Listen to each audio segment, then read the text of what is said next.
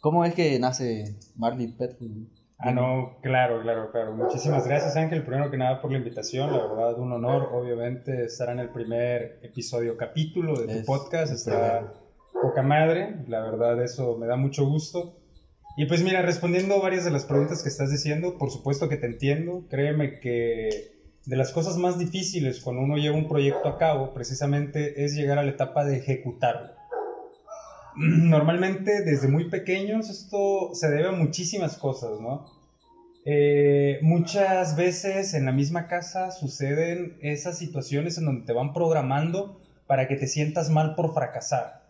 ¿A qué quiero llegar con todo esto? Si nos damos cuenta en, en nuestro tema popular ahorita en, en la, en nuestro sistema, como vivimos aquí en México, la mayoría de las familias, tú puedes pasar un parque y escuchar que andan cuidando un niño y lo primero que dice el abuelo o la mamá es de que el niño se va a caer. Sí, Desde el momento en el que él está caminando o está anticipando algo. Entonces ya lo Sí. están preprogramando como para que vaya a fallar. Ahora Sí. bien, ahora imagínate, tú quieres intentar algo ahora. Quieres, digamos, poner unas hamburguesas y unos hotcakes, ¿no? Entonces Ujú. estamos en que eh, queremos in- in- emprender en el tema de, de- del ámbito alimenticio.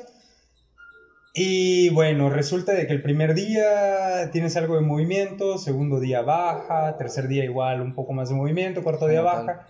Y, y te das cuenta la semana que los números al final de llevar una jornada de trabajo, quizás de una semana, como que los números empiezan, son un poco lentos, te desanimas.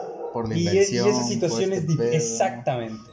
Y como naturalmente, como se- ustedes lo han escuchado de muchísima gente, de bloggers, de gente que vemos normalmente en las redes sociales, Sí. eh, pues sí, es muy difícil trabajar con ese ánimo, ¿no? Como que, como que todo, todo queremos que suceda muy rápido. Nos cuesta comprender que, que hay un proceso para llegar a donde uno está. No estoy diciendo que tenga eh, el éxito a medida en un negocio. Me siento muy bien con lo que estoy haciendo. Este es como el séptimo, octavo negocio de los que, de Sí, los que he eso, eso es lo que me has contado. No manches. Ah, Y tocas un punto importante, güey, porque mira, la, la parte donde dices que todas las personas que intentan, la mayoría de las personas que, y que inician un negocio, quieren las cosas rápido, y, y eso no es así. Realmente yo tengo muy en cuenta una frase que dice, es muy divertido ser un maratonista en medio de muchos velocistas.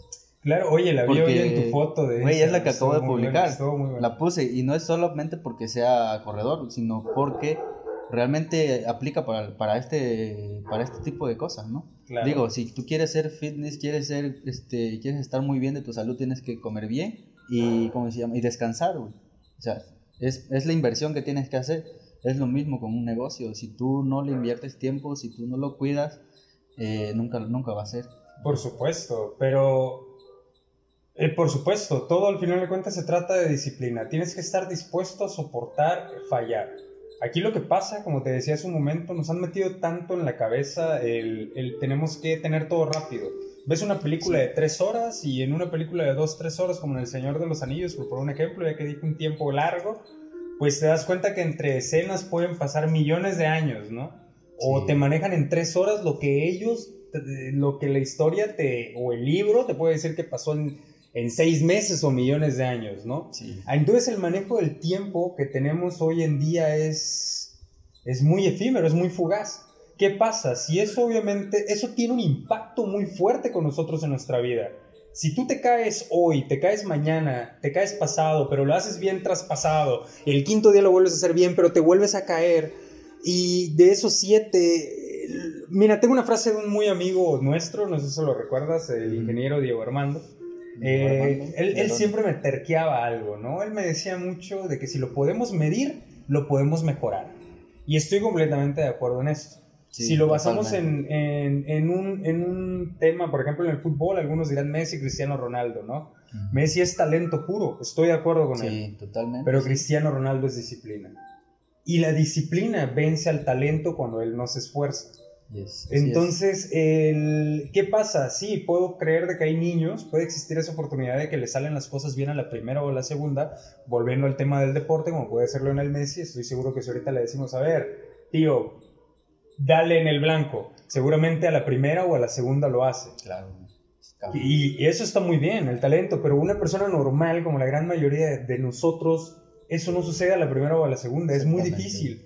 Es Quizás suceda a la décima. Constante y constante. Pero eso está bien, porque si ya lo hicimos algo 10 veces y lo hicimos bien una vez, ya nos está dando un promedio. Quiere decir de que somos 10% efectivo en lo que estamos haciendo.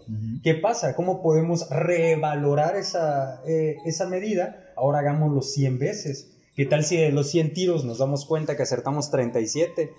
Ah, ya el promedio subió, ya no medimos un 10%, ahora medimos un 37. En Y base si queremos otra vez, hagámoslo mil veces, diez mil veces. Lo que pasa es precisamente eso, Ángel, que de la práctica al final de cuentas llega, se hace al maestro. Eh, nadie excrementa en, en cabeza ajena, eso me queda muy claro, que sí hay que estar dispuestos a, a pegarse unos madrazos, a Sí. manejar el estrés sobre todo, el- las emociones más que nada, ¿no? El, la ansiedad de querer, ya quiero esto, ya quiero que suceda el mismo estrés de, que manejamos en el presente, ¿no? Y bueno, entre muchísimas otras cosas, pero básicamente es eso, y ahorita que estoy emprendiendo este negocio, pues me siento muy cómodo porque, bueno, de, como me has dicho que vamos a seguir desarrollando la plática, este, sí, este ya es como el sexto, séptimo que hago, y bueno, en esta ocasión siento que es donde menos esfuerzo he estado poniendo y como que las cosas fluyen más. Pero ya lo haces con cierta técnica, o sea, ya sabes por dónde va. Exactamente. Ya de tantas veces que lo has hecho, ya sientes que los pasos que tienes que dar realmente son esos, ¿no? Efectivamente, la Pero es como que la práctica es el maestro, como dicen. ¿no? prácticas son maestro, efectivamente. Aquí, el, aquí lo difícil más bien es obviamente eso, ser, tener esa disciplina. Tú lo sabes, tú eres un atleta muy reconocido de la ciudad de donde somos, de Ciudad del Carmen, Campeche, México, aquí en la isla, y, y, se- y estás en el top 10 de, de aquí en atletismo con los corredores. Eso, Sí, realmente. ¿Y, y qué podemos decir de esto? Eso que a diferencia del, del que quiere, de- del que piensa que en dos meses vamos a tener resultados, como también lo leí de ti, estás loco. eh, No- esto, puede, esto no es un proceso de años, cabrón. Sí, de, Un proceso de verdad. años, O sea, es... Yo llevo años, yo llevo años y Años, les digo que no es diferente el deporte de, de un negocio porque es disciplina, es diariamente estar ahí, estar ahí, estar ahí. En un deporte, y en un deporte tan difícil y tan, tan disciplinado como es el, el atletismo. Efectivamente. Al final de todo, para poder hacer, ahorita que, me- que estamos platicando por el tema del emprendimiento, para poder llevar a cabo algo y que ya se manifieste, como decirlo real, como en este caso es el podcast, ¿cuánto ha tenido que pasar desde que nos conocimos, no? Sí, Desde literalmente desde hace 5 o 6 años del Ángel Eduardo, que estaba estudiando en una car, pasando una, una carrera que nunca imaginé que estuviéramos sentados platicando de esta manera y, que yo estuviera haciendo este negocio como tal. En ese entonces, cuando yo te conozco, yo estaba dejando mi último emprendimiento y de ahí me viene en picada como unos dos años, otra vez como de que quise alejarme del asunto, volver a tomar aire, sentí, sabes, igual uno como que tantas veces empieza a tener como que ese olfato. O sea, hacia dónde te tienes que empezar a mover, hacia dónde se está moviendo el dinero. Eh, o, o, o cómo conocer, cómo, cómo que- eh, colarte en un sector, ¿me entiendes? Con el tiempo uno lo empieza a ver. Cuando yo te conozco, yo acababa de, de- de dejar de, de emprender un- uno de los negocios que me dolió muchísimo y fue el que más me, del que más tuve experiencias. Yo soy técnico en elaboración de cerveza y fermentación. Me certificaron Ah, en la ciudad de. América, en Mérida, Yucatán. No. Hubieron hace en el 2012-13, eh, el CECATI lanzó una convocatoria para certificarte de eso por parte de carrera técnica como la SEP. Ah. Tuvimos unos cursos ahí en donde me acompañaron varias amistades igual de nosotros en común. Eh, un par precisamente. Y, y bueno, para resumir la, la historia, yo en el 2010-9 en Ciudad de México me doy cuenta de que empezaban a dar cursos de cerveza para poder, de- para cerveza artesanal para emprender como también gelatinas decorativas. Literalmente en una gelatina empezabas a ver que podías dibujar por dentro un Goku, un Pikachu, Ajá, qué o una flor, o en las gelatinas. Entonces, como en México, imagínate, eso es algo muy cabrón. De donde nosotros venimos, si estamos en una zona de confort muy cabrona, porque en Ciudad del Carmen es un lugar muy virgen, no hay nada. Y eso está Sí. muy chingón también, porque eso también nos Una da la... Es una ventaja para todos. Afortunadamente la tierra es tan bendita que lo que, le pe- lo que pongas pega. Va a crecer. Lo que pongas pega, eso es de ley. Sí. Aquí el tema de que sí la competencia en ciudades más grandes es muy diferente. Entonces imagínate que aquí en una ciudad de 200 mil habitantes, pues ok, sí podemos eh, maximizar, a trabajar conforme a la calidad de las personas que están aquí y aprender de los que vienen de fuera para enriquecer la, la cultura que tenemos, ¿sale? Sí. Pero cuando estás en un lugar un poco más grande, como tuve la oportunidad de, de- de estar hace algunos años, por, tengo muchísima familia por allá, te das cuenta que, que las cosas son muy diferentes igual.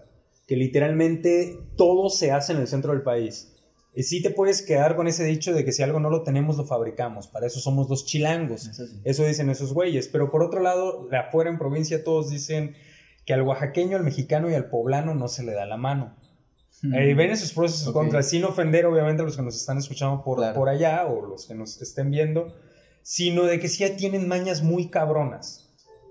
En el 2010, por ejemplo, ya, ya en la Ciudad de México ya estaban posicionadas eh, algunas cervezas ya famosillas, como Minerva, que luego la compró, no sé si la compró el corporativo con Heineken, no sé, te mentiría. Sé que dejó de pasar a ser artesanal, llegó a semi-industrializarse cuando yo lo con- con- conocí, y una, una cervecera grande ya lo estaba haciendo. Bueno, Ok.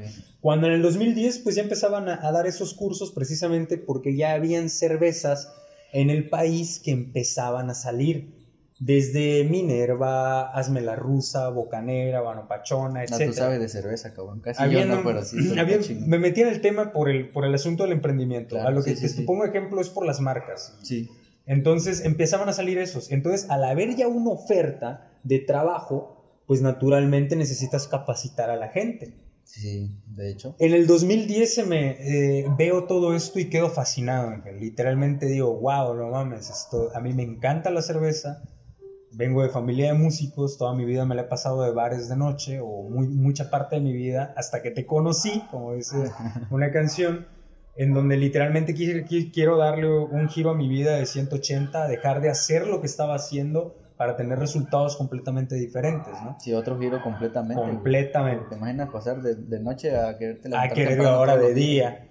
Y aplicarte y bajar todo lo que, lo que has ganado ahora Y sí. todo lo, todas las malas noches que en verdad, como dice, como dice nuestro coach, nunca se recuperan, cabrón. Sí, las malas noches No se recuperan. Entonces me doy cuenta igual de eso, empiezo a pasar unos temas personales igual duros de depresión, etcétera, para, para el 2008-10. Ya, pues bueno, vengo con lo del emprendimiento. eh, decido obviamente ya, ya meterme a fondo en lo que es, bueno, vamos a investigar cómo se hace cerveza. Me encanta la cerveza, vivo de noche, trabajo de noche. ¿Por qué no veo que todo el mundo toma cerveza? Y es más, yo decía, oye, la gente paga por beber cer- cerveza y también paga por dejar de beber cerveza, cabrón. Y esa lógica se me hacía tan mágica que decía, oye, la gente la amamos la cerveza y hay gente que amamos porque nos ayudan a dejar de beber. Entonces eso se me hacía también como que decía, bueno, aquí es negocio, ¿no? Es aprender a hacer drogas, es aprender a hacer cerveza, aprender a hacer cerveza como tal. Sí. Y empiezo a investigar, me empiezo a poner poco a poco, entrando a San Google, desde que nosotros somos muy afortunados, creo que del millennial como tal, desde la generación que ellos se digan, Ujú. yo soy de finales de los 80, 88, tengo Bueno, ya 33 casi. años. Entonces cuando, cuando a mí me toca ese tema, lo del internet, fue pum, ya sabes, mágico. Cuando nosotros nos, sí, fue, tenemos la información en la palma de la mano. Literalmente, bueno, para también hacer un paréntesis, yo decido dejar los estudios en preparatoria, terminé mi preparatoria, pero dije, hasta aquí es suficiente, no se necesita un conocimiento muy especializado eh, para, para poder salir adelante. Eh, no desmerito obviamente a la gente que, que- que tiene sus títulos, efectivamente se necesitan eh, eh, especialistas en todas las áreas, desde medicinas hasta licenciaturas, etcétera. Pero bueno, cuando entramos ya la gente que ha estudiado, que ha terminado una carrera, creo que es- me, me apoyas en que el mundo laboral es muy diferente a como te lo como Sí. te viene lo de la escuela. Claro, Entonces, sí, totalmente. tienes que salir de esa Ah. zona de la escuela para también aprender a los madrazos y nivelar qué es lo que está sucediendo. Sí, y sobre todo saber qué es lo que quieres. O sea, si quieres ser un Nadie lo sabe a los 20, güey. Bueno, a los 20 no, eso es cierto, porque estaba hablando de la prepa. Pero Nadie bueno, si ya te vas a dejar de estudiar es porque sabes algo, ¿no? Que, que quieres o algo así como... Lo único que tenía claro efectivamente es eso. Mm, O algo ni una oficina, ni subir a plataforma, A mí se me hacía ridículo el, el, tema de eso de voy a subir por 14 y bajar por 14. Sino decía, quiero literalmente aprovechar, lo único que tengo en claro hasta, hasta, hasta el sol de hoy o hasta el día de hoy es, quiero pasar el mayor tiempo posible libre, sin, sin explicaciones. Un, alma libre, como dice. Libre, libre, sin, sin explicaciones ni la obligación de tenerme que parar y etcétera. Por eso te digo, algo, algo, sabías tú que querías, que no, no lo que querías hacer, sino cómo querías estar, cómo querías sentirte. ¿no? Claro, no, y a esto también se lo debo mucho a mi padre, al profesor Enrique Berman, que literalmente desde muy joven, cuando me pone en mi lugar, en, en ponerme a trabajar, desde los 12, 13 años, eh, pues bueno, cuando ya un, adolescente niño empieza a tener dinero a esa edad y empezarse a ganar la vida de esa manera y respaldado por el apoyo de sus padres, pues bueno, muchas veces uno desvía esos egos y, esa, y esas responsabilidades. Todavía no dimensionamos el trabajo que es y, y ahí es en donde empezamos a, a cometer errores como también empezamos a aprender de ello. ¿A qué voy con esto? A mí me gustaba muchísimo, por ejemplo, que en la música, que es un trabajo muy bien remunerado, eh, a mí me encantaba que lo que yo hacía en un fin de semana lo ganaba un oficinista, eh, trabajando literalmente en toda la semana. De lunes a sábado, de un 7 a, a 5, por ejemplo, o de 7 a 8 si bien le va. O de 7 a 10, güey. O sea, literalmente lo que yo hacía en un fin de semana, en dos, tres días de trabajando, literalmente ganaba lo que podía ganar un licenciado tranquilamente. Y eso desde muy chico. Entonces, cuando yo empiezo a divisar eso, me doy cuenta que tengo mucho tiempo libre. A mí literalmente me da pena regresar a veces a la escuela y que me decían este, los, los, los, los cuates, ¿no? O cuando te vienen a, o cuando me dicen, ¿qué haces? ¿Y qué quieres que le diga a las 9 de la mañana cuando me ando tomando literalmente un café en la mañana y despertándome, cabrón? y cuando yo sé que ese güey estaba, por ejemplo, trabajando o haciendo algo. Así, pues nada, a punto de salir al, al, trabajo. Me da tanta pena ocultar que literalmente me la pasaba quizás descansando o haciendo, viviendo de otro ritmo de vida. Que bueno, que eso me empezó a enseñar y dije, órale, lo que me encanta es obviamente tener tiempo libre. ¿Cómo seguimos haciendo eso, no? Entonces una cosa lleva a la otra. Regresando al tema, obviamente con lo de la cerveza pues ya entendiendo lo de la música y esto de la cerveza, cómo me lleva acá, me doy cuenta que, que, lo puedo hacer, lo quiero ejecutar. Pasa el tiempo, me voy capacitando, se abre esta convocatoria, nos dan la oportunidad de ir a poner una planta eh, maceradora allá en Mérida, que precisamente para esto era la, la, la certificación por parte de la SEP de la cervecería Patito. Acaba de comprar una planta de mil hectolitros. ¿Así se llama? Sí, Patito, cerveza Patito. Lo de gente de Mérida de Yucatán sabe, ah, si están escuchando esto, saben de qué hablo. Nos toca estar ahí eh, y bueno, se pone la planta, ¿no? Yo ya un poco más eh, eufórico, pues a esto todavía seguía trabajando, por supuesto. Cuando dejo de, de entrar a la escuela me mantuve mucho tiempo con lo de la música y obviamente aproveché... Eh, Ese fue otro de tus emprendimientos, igual la música, yo creo, ¿no? Mm, la música, sí, tuve muchísimas, tuve varias bandas de niño, llegué a grabar de adolescente, en mi adolescencia lo hacía. Eh, hacía las canciones, grabábamos en un estudio de, de, un músico igual de la isla de Ciudad del Carmen, de Henry en Llamas, Enrique. Este, igual, si estás escuchando esto, un saludo y llevábamos este, musiquí, músicos, adolescentes, grabábamos, bueno, estábamos en el emprendimiento de la música por el tema de mi papá. O sea, como sea, de alguna u otra forma, por allá cobraba y este tema de que la música independiente nunca me dejó ni un peso. Pero la música por parte, como lo hacíamos trabajando con mi papá, sí, tuve la oportunidad igual, gracias a Dios, de compartir escenario con varios artistas, gracias a lo que hacía mi papá, obviamente. Sí. Eh, desde Manuel, Mijares, Playa Limbo, hasta comediantes como R. Chistes, etc. Emprendemos el tema de la cerveza, hacemos este pedo y literalmente me siento como Sansón. Sigo trabajando, había pasado de trabajos todavía de bares, restaurantes, de ser encargado de bares, de aquí conocidos, eh, a ser el gerente, a pasar desde literalmente Mientras del 2010, del 2009-10, que veo lo de la cerveza que tengo en la Ciudad de México, hasta el 2013-14, que fue la última vez que trabajé para Alien, eh, paso por trabajos, todo esto del tipo del bar. Desde el mesero, cómo vende la cerveza, desde el bar, desde el, el barman, cómo la sirve, el gerente cómo atiende literalmente la mesa al final, cómo maneja todo el juego, desde la administración, etcétera.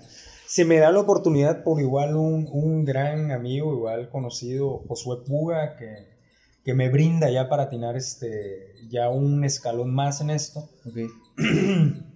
y este, me meten en un bar conocido, ¿no? A McCarthy's, ya es una franquicia mexicana yo, él ve que obviamente estoy eh, en el tema del emprendimiento, él ya conocía mi cerveza, yo le entrego una, una, muestra, yo llegaba con él, ¿sabes? A los 24, 25 años y le decía, eh, mi cerveza va a estar en estos lugares, en todos lados, ya ah, sabes, andaba yo proyectado, hablando de más, un em, motivado. Motivado, como siempre. Eufórico y haciendo las cosas. Y, y sí, en algunas ocasiones se dio así en una cadena de, de antros que es este, La Cantinita, un amigo igual, Francisco Cortés, que era gerente de ese lugar, eh, su hermano más bien, pero pues por el mismo contacto, me dice, ¿cómo vas con tu tema de la cerveza? Él estaba en Jalapa, él ya me venía metiendo la idea. Este cuate, para ponerte en resumen, todo está conectado, Ángel.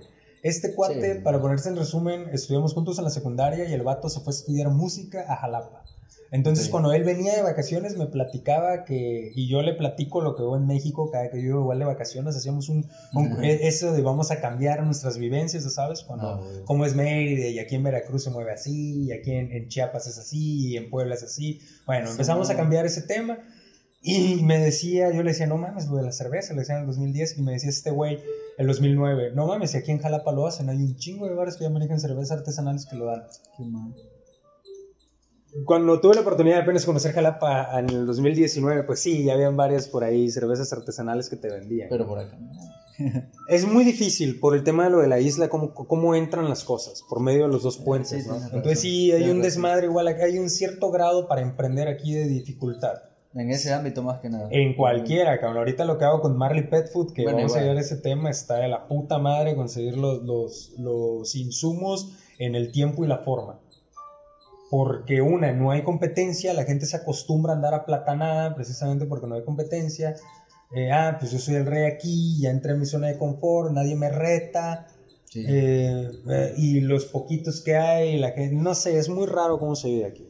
Pero los que logran salir del bucle, te das cuenta que hay servicios muy buenos. Está, a mí me gusta mucho, por ejemplo, lo que hace mi primo en Cookie Boss eh, lo que hace Pepín, lo que hace, por ejemplo, igual un conocido Ongai, con lo que, con Roshka Ongai, que la marca pues es de otras personas, pero, pero bueno, lo que ha hecho igual, y, y la gente que sigue, como ellos muchos, igual un muy, muy, muy buen amigo querido, que espero próximamente verlo en tu, escucharlo en tu podcast, porque pues se autoinvitó. Sí, sí, y lo invitamos también. De hecho, aquí va a estar. Uy, aquí igual con su compañía de construcción eh, el caminante Agustín igual, obviamente. No, ese cabrón también. Eh, buenos viajes a todos. Bueno, el punto es de que todos ahí andamos conectados. Yo le comentaba esto y me decía este cuate cuando ya manejaba cantinita que por hacerme un paro, me dice, oye cabrón, pues ya traemos unos 20, 30 cartones de lo tuyo y vamos a empezar a hacer un contrato, ¿no? Ya. Y ya para que me empieces a surtir. En un principio ya me... es poco, la verdad es muy poco para lo que se gastaba. Ya era una, una cantidad Ya no se me hizo negocio. Creo que es un, es un negocio para niños ya muy ricos, cabrón. Aquí el tema de que sí tenemos que esperar un proceso. Por ejemplo, lo que yo haga hoy lo voy a ver reflejado en seis meses más o menos. ¿Por qué te digo esto? Por los tiempos igual en lo que puedes, en lo que se fermenta eh, la cerveza. una cerveza joven te la puedes tomar en 30, 40 días o sea, que lo que haga hoy no la puedo vender, me tengo que esperar 30, 40 días. Pero si ya queremos agarrar una cerveza más o menos con cuerpo, por lo menos tenemos que dar unos 4 o 5 meses ya que madure bien y ya se haya quedado bien, me haya pasado bien un proceso de fermentación, ¿me entiendes? Sí, Entonces, bueno. Eh, es un poco complicado es, esa parte, Imagínate, quiero producir hoy, lo voy a ver en 4 meses, pero tengo que volver a producir. Y, tengo, y lo voy almacenando, y lo voy almacenando hasta que vaya saliendo. Entonces, tener esa capacidad no la tenía no me doy cuenta de ese tipo de cosas, o sea, las paso por alto, paso, voy aprendiendo los errores. Y pues poco a poco obviamente me voy dando cuenta de que el negocio me queda grande, o más bien todavía, ajá, me, todavía estoy verde, para poder manejar ese tipo de situaciones. Porque grano no, creo que hoy en día ya podría tener un poco más de capacidad para poder hacer, hacerlo de nuevo, pero pues la verdad no es mi giro, no me interesa. Eh, pero eso nosotros ya lo estábamos trabajando aquí. Entonces imagínate, yo ya para el 2013, cuando digo ya, neta, juntamos un- una muy buena lana eh, saliendo de- de- del bar donde estaba trabajando de, Maqui- de McCarthy's. Eh, yo empecé, yo fabricaba ahí la cerveza, tenía varios cómplices, porque pues al no tener una cocina en casa para poder hacer las cosas, aprovechábamos el espacio de McCarthy's, el almacén, y yo almacenaba en mis barriles, y ahí los iba yo fermentando. En la parte de arriba los guardaba y les tenía puesto una lona donde estaba toda la cristalería rota, etcétera, para que nadie Ah, se diera sí. cuenta que yo... Y aparte servía como seguridad, era cristalería rota, ¿no? Entonces como que alguien que estuviera juzgando, obviamente se podía cortar las manos, había que tener Sí. cuidado, ¿no? si alguien quisiera estar de fisgón. Entonces termina ese proyecto y ¿qué te gusta? En el 2014 ya no pude sostenerlo. Hasta ahí quedé. Y, y bueno, tuve que cerrar. Lo que duele de esto, obviamente, lo que sí me dolió fue en el frágil ego. Cuando uno obviamente eh, al, al, al darse cuenta que obviamente lo que uno está diciendo mm, no, se, no lo pudiste cumplir, pues obviamente igual tiene un impacto muy diferente contigo, ¿no? Entonces sí empieza, empiezas a sentirte mal sí, contigo mismo de no lo logré, me salió mal y, y- y- y no sé, Yo me he sentido así. Yo me he sentido así con cuando no he dado en mis, en mis carreras, en mis competencias, tanto en entrenamiento, cuando a veces no he durado, pero es que igual hacía algunas cosas mal. Pero yo no me daba cuenta en ese momento. Entonces, cuando yo entrenaba y mi cuerpo no daba como yo quisiera que dara, yo me desesperaba y digo, o sea, no estoy para esto, no soy para esto. Yo decía, me he dicho a mí mismo, güey, que, no, que esto no es para mí. O sea, me he dicho a mí mismo, pero cabrón, aún, aún así ahí he estado y he estado y he estado. Y últimamente pues han salido los, los buenos resultados porque han salido.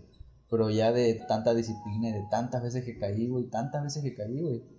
Y ya, o sea, yo mismo dije, a la madre, cabrón. Si he llegado hasta aquí y, y volteo hacia atrás, y atrás de mí hay muchos que quieren llegar a donde estoy yo, cabrón, estoy bien, voy por el, bien- por el buen camino, ¿no?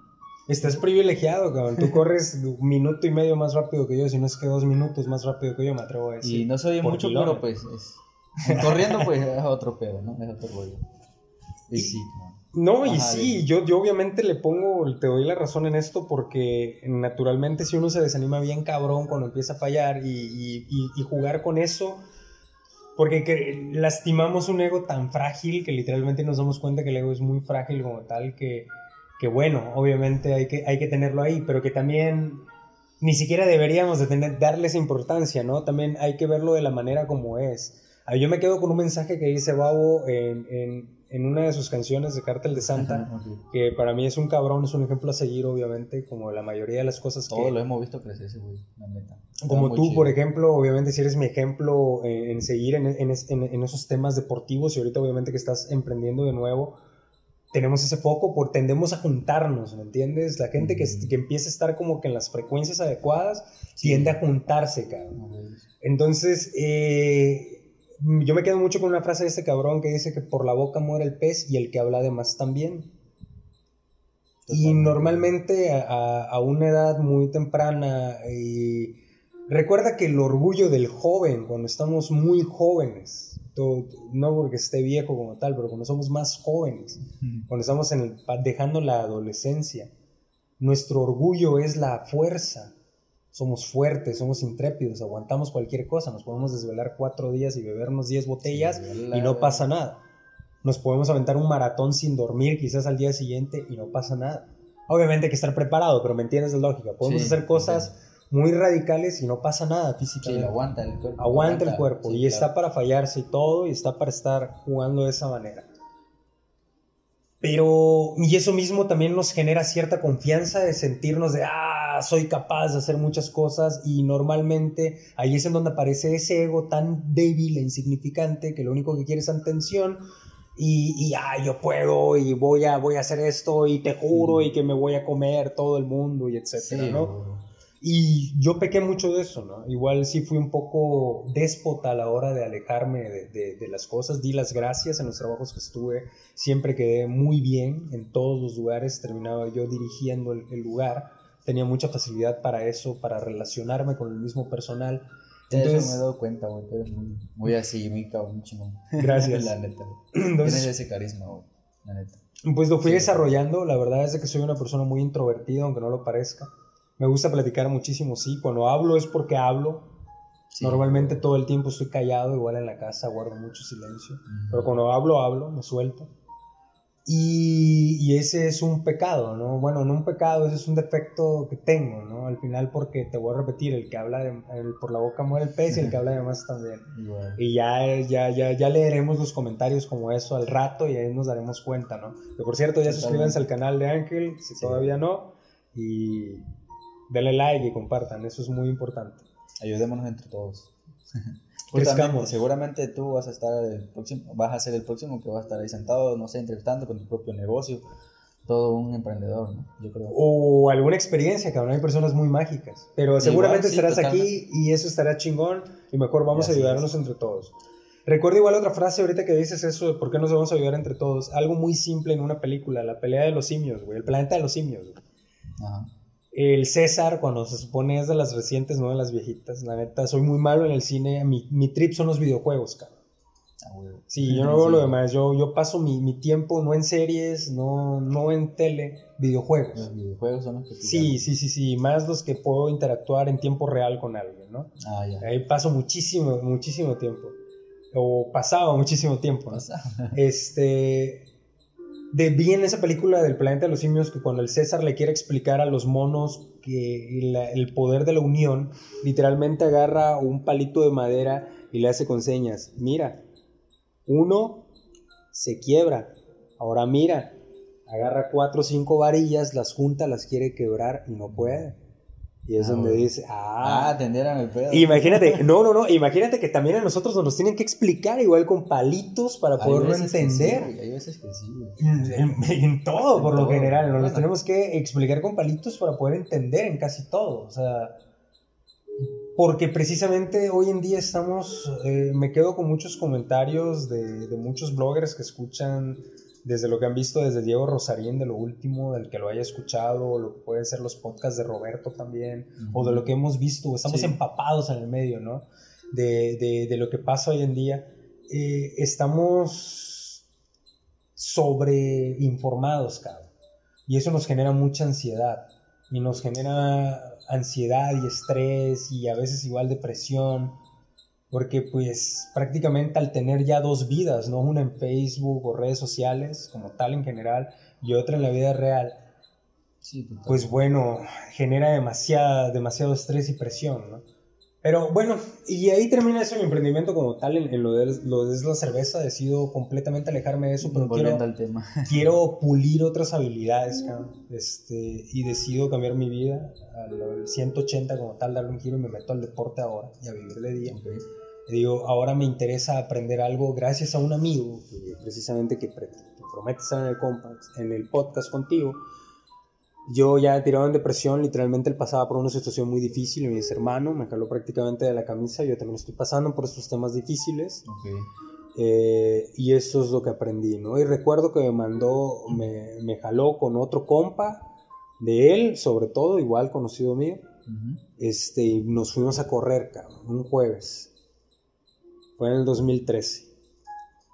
Yo literalmente fui a correr con unos tenis. Hoy en día, pues ya sabemos cómo, cómo es el tema, pero 2013 en fue. 2003. Yo nu- 2003. 13, Ok, 13, ok. nunca, yo nunca había hecho deporte en mi vida. Vengo de una familia en donde que prácticamente solo los pendejos levantan piedra o se esfuerzan, ¿me entiendes? Literalmente el que maneja bien la pluma y el pensamiento hace que los demás se muevan. Esa es la ideología, ¿no? Entonces, eh, para mí sí estaba como que un poco mal visto el deporte de esa manera. A excepción de, por ejemplo, el béisbol o el ajedrez, que eso sí era un deporte para, considerado para mi familia. Ajá. Entonces, al yo no tener apego a ese tipo de cosas, pues bueno, ¿no? Y más bien que el deporte para mi familia es como que está bien, es una actividad muy buena para que los niños se mantengan entretenidos y ocupados. Los niños, cuando Los tú ya tienes niños. 15 años, eres un adolescente, ya se acabó tu tema acabó tu- deportivo. Deportivo. Deportivo. Deportivo, hay que seguir, ¿no? Entonces, como yo no paso eso, porque empiezo con el tema del trabajo, eh, pues bueno, se me empieza a inculcar de esa manera. Y, y como ves, cabrón, o sea, quiero entrar con ustedes y, y gracias a lo que este cuate me enseña, yo ahora hay un deporte que, que amo, que según yo aborrecía con toda mi vida, que es el fútbol. Porque Ujú. todo, yo escuchaba siempre el como, como, on- como 22 pendejos andan corriendo atrás de una pelota, ¿no? Y no la pueden meter, ¿no? Y cuando empiezo con ese tema, ese jueves que me llega a correr literalmente a los dos días sábado, el viernes volvimos a correr. Mis primeros dos kilómetros los hice en 19 minutos y tantos, casi 20. Me ahogué literalmente. ¿Los Fue primeros qué? ¿Diez? mis dos kilómetros. Dos kilómetros. Fue la primera vez que No, corrí, man. fueron dos kilómetros. Me salieron 19 minutos y tantos. No.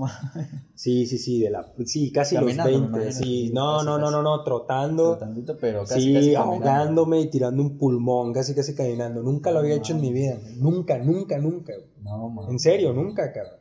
Entonces, pero algo pasó en mí que dije, no me gustó. Y lo quise hacer y al día siguiente lo volví a hacer. Y así hasta hoy. No, pero chido. sí, no, hasta hoy. ¿Qué es lo que pasa? A los dos días este cabrón me, me mete a lo del fútbol y, y ahí entiendo todo, cabrón. La importancia del, de- del deporte colectivo como, como formación humana, cabrón. Es necesario que un ser humano en lo largo de su- en el día, güey, le- o, en, o en su semana, tiene que dedicarle por lo menos cinco horas, güey, al deporte, güey. Y si es colectivo, puta, te expon... le- Cinco horas al día. yo- a, Bueno, a yo la semana, a la la semana, a la Ah, semana. perdón. Estamos hablando... Porque yo sí he entrenado hasta, No, tú hasta entrenas- tres horas, güey. Tú entrenas como, como elite, como profesional. Tú entrenas 3, 4 horas al día. Eso me hasta queda tres claro. horas. Hasta Tres horas al día. O a veces sí he entrenado. No, cuatro. nosotros que no estamos en ese rango como tú, pero sí entrenamos porque somos disciplinados, como, como la mayoría de los que van a las carreras por la medallita y la Sí, playera, claro. y por estar obviamente convivir y relacionarse, entre otras cosas, somos personas que salimos y entrenamos media hora, 20 minutos, una hora al día. Ujú. Sí, el promedio. Por eso digo que el, el ser humano a huevo tiene que tener en sus actividades, tener el, el tema deportivo, y si es colectivo, mucho mejor, cabrón. ¿Qué es lo que sucede cuando este güey me mete en el campo primera vez en el fútbol? Así como me ves vestido, prácticamente ya era con un short en vez de... Pero eran unos tenis igual muy similares, ni siquiera eran para, para jugar fútbol, unos tenis Ujú. normales, casuales. Sí. Este, y me van de portero, ¿no? ¿Qué me doy cuenta con todo esto, literalmente? To- Para, eso- para empezar, pues vamos a una recta de puros niños medios fresillas de la localidad. Con la gran mayoría de esos güeyes estudiamos en, la- en su misma escuela una temporada. Me ven y, y sí, me, sí, sí fueron momentos muy cruciales todo lo que te voy a contar en mi vida. Porque literalmente cuando había lana y podía estar con ellos y estudiar en la misma escuela de ellos, ahí éramos muy amigos todos, ¿no? Pero terminó toda esa etapa y pues obviamente, pues güey, emprender es durísimo, cabrón. Obviamente te puede tirar igual en la lona y quedarte sin nada, güey, literalmente. Sí, es un riesgo. Este, siempre es un riesgo y así la última vez que fue con el tema de la cerveza, pues me pasó así. Estos mismos güeyes estaban acostumbrados a siempre de, ah, es- este es un negocito más de este cabrón, ¿no? Ah, ya, ya tuvo una escuela de música, ah, ya anduvo vendiendo radionovelas en la radio, ah, ya anduvo haciendo esta madre, ah, Sí. ya anduvo haciendo lo otro, ah, nunca es constante, ah, nunca, nunca termina algo, nunca Sí, esto. No. Y cada vez, obviamente, cada golpe a veces parece que te deja más en la lona, pero pues en realidad te está fortaleciendo, ¿no? Sí, pero hay algunos que sí. Algunos sí se lo toman muy a pecho y, y sí dejan de hacerlo y terminan obviamente diciendo, pues ya ni pedo y voy a terminarle vendiendo mi alma al diablo o a alguien más para poder trabajar y me voy por lo seguro. Mm. Siempre es respetable muchísimo Es eso. que esa es la mentalidad que traemos, lo que trae en la vieja escuela, o sea, que todo es este, salir de estudiar, buscar un trabajo seguro, donde, donde estés bien, donde estés, donde estés bien, o sea, donde Claro. estés eh, estable, pero realmente eso es lo, no creo que sea lo mejor, ¿no? Estar No, eso es estúpido, Ángel. Nada en la vida es seguro, cabrón. Ujú. ¿Qué tal No, si ahorita terminando el podcast, saliendo en lo, que, en lo que te vas en tu moto, en lo que estás haciendo algo, pasa un taxi o un camión o la poli te atropella y a la mierda? La verdad. O ahorita pasa, me pasa lo mismo igual en la moto, o mañana en producción, eh, no sé, meto la mano en la máquina y me la tritura, nada es seguro, Sí, cabrón. cabrón. Nada en esta vida es seguro. Entonces toda esa gente que le encanta ese pedo de la seguridad de ahí, pues bueno, ahí quedó en ese tema, ¿no? Los vuelvo a Ujú. ver en el tema lo del campo y pues muchos de ellos pues ya bien colocados pues eh, en, por compañías de sus papás o, por, o- o porque todavía seguían estudiando. Sí. Los ves en el campo, ya sabes, uniformes originales de los equipos completos, cabrón. Tú sabes, una playera de fútbol no Todo baja. bien, bien chingón. Todo bien chingón. Y ya sabes, uno pues dando, dándolas ahí, ¿no? La neta, pues como nunca había jugado, me ponen de portero, como es lógico, como el que nunca juega. Y, y, pues bueno, ¿no? Ahí me metieron unos golazos, hasta yo terminé metiéndome un gol, ¿no? un no. autogol, sí, cabrón. Y las risas y todo. ¿Qué, ¿Qué aprendo en ese momento del campo como tal? La importancia que tiene el esfuerzo colectivo. La importancia de trabajar aspectos que, que uno pasa por alto desde, desde sobre todo y por encima de todo lo mental, cabrón. Mentalmente, sí. Yo me quedo que el fútbol es un juego completamente, que es un juego mental, güey, que literalmente empieza por la cabeza y termina por los pies, güey. Si tú crees que el fútbol lo juegas con los pies, ya valimos madre, cabrón. Sí, cabrón. Entonces, ¿qué, qué tiene la importancia del, el- del deporte colectivo? El aprenderse a relacionar, güey.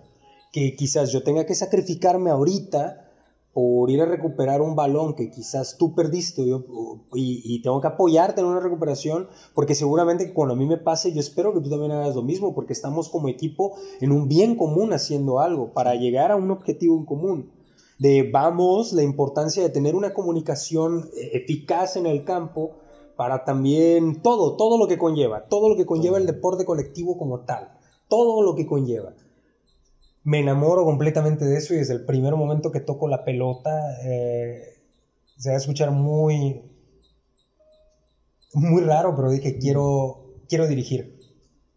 Me quedó claro no. que yo a mis 3, 24 años, 23, O sea, no quiero 24 jugar, no años, no, yo no quiero quiero jugar, yo dirigir. quiero dirigir. Yo quiero dirigir el juego.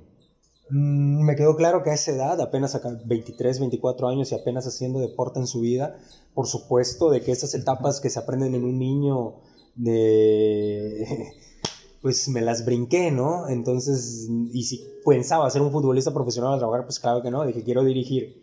Entonces, Ah, más bien me voy a enfocar en el arte de la dirección. Vengo de ser gerente de un lugar, vengo de, de ser gerente de un anterior lugar, gerente en otro y siempre responsable de los trabajos. pues, Entonces dije, quiero dirigirlo también. Se me hizo como que muy natural hacerlo. Pensaste dirigir. nada más como que tu instinto. Quiero dirigir, quiero dirigir el juego. Creo que aquí hay fallas, se están moviendo mal y están mal colocados.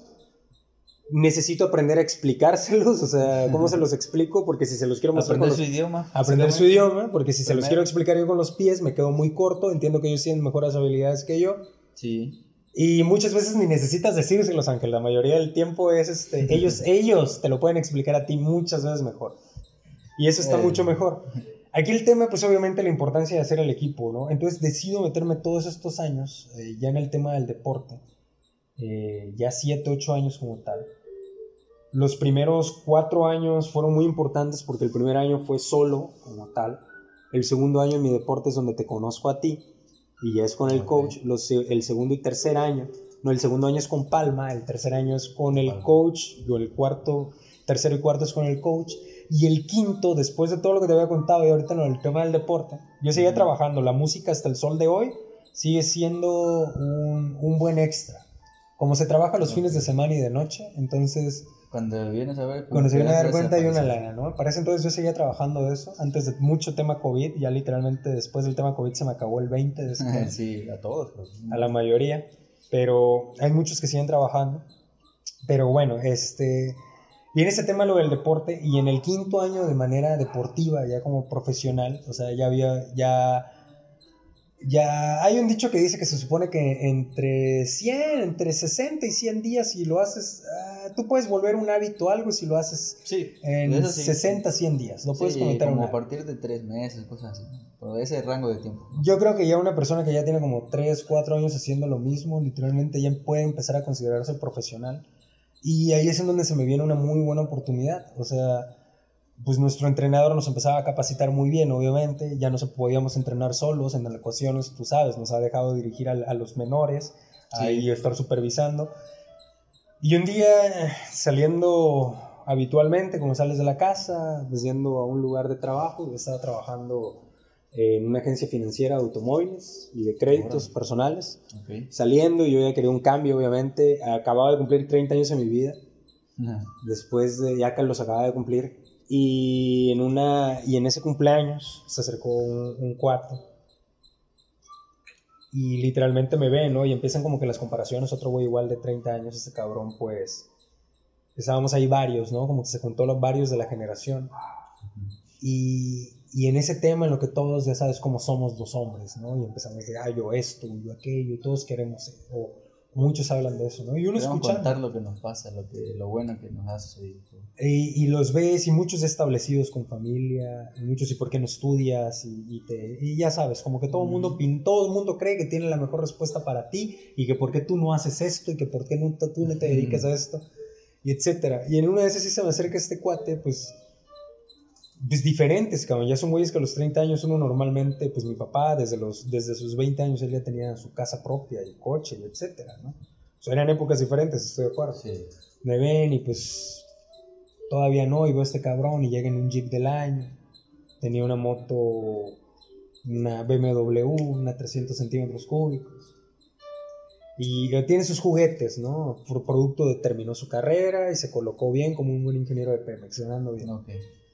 Y habían como que de esos güeyes y yo, ya sabes, sin coche, llegando en taxi, un poco deprimido y bajado de onda. Eh, pero bien, obviamente, ¿no? Y bueno, me hace una pregunta muy sacado de onda por el tema de que estamos cumpliendo 30 años, ya sabes cómo lo recibes. Y dices, oye, tengo la obligación y esa presión social de ser alguien en la vida y salir adelante y todo el pedo y todas las mamadas que te vienen a la cabeza. Sí. Y de pronto se me acerca ese güey, literalmente, cabrón. Me pregunta, a ver, güey, ¿y tú?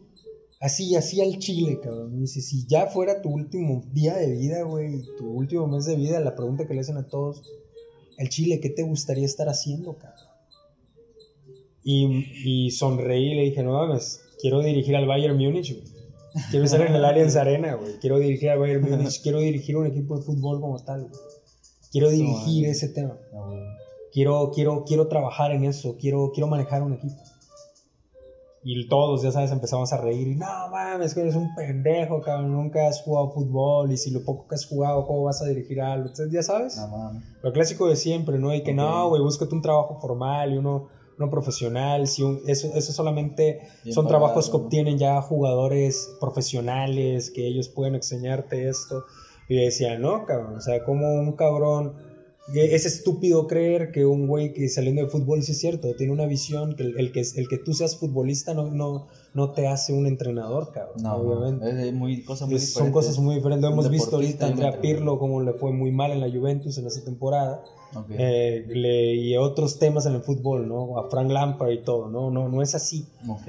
No conozco mucho de fútbol, en- pero sí sé que más o menos así se. Y sí, no, no, no, y, y- y muchísimos, muy mal en ese tema. Este, es muy difícil tenerlo, ¿no? Y, y pasa ese tema, dejándote esa fiesta a algún lado, y como a la semana, Ángel, pasa algo muy cabrón. Yo no, en, la, en el fraccionamiento donde vivía, tengo un, tenía un vecino que ya se regresó a su tierra, a Monterrey, Nuevo León. Y ese cabrón tenía aquí en la ciudad comprada la franquicia de Rayados de Monterrey. Y un día saliendo, cabrón, haciendo mis actividades, precisamente yendo a la agencia de, de- de este, de este pedo, me ve antes de salir a la avenida y me dice, ¿qué onda vecino? Súbete, cabrón. Te echo un rayo. Pues yo iba a agarrar mi transporte, ¿no? Le digo, órale.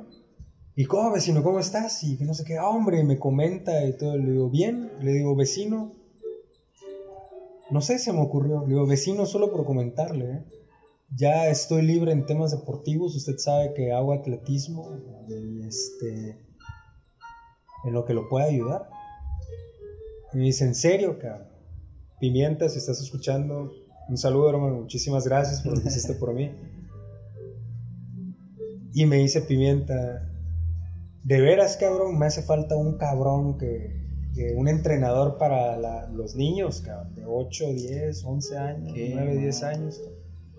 Me dice, ¿qué tanto sabes de deporte, cabrón? Le digo, pues el entrenador me, me pone a cargo de ellos, digo, o sea, creo que sí puedo ejecutar, obviamente, los entrenamientos de calentamiento, lo básico. Yo conozco la base, lo que hacemos, La atletismo, base, ¿no? ajá.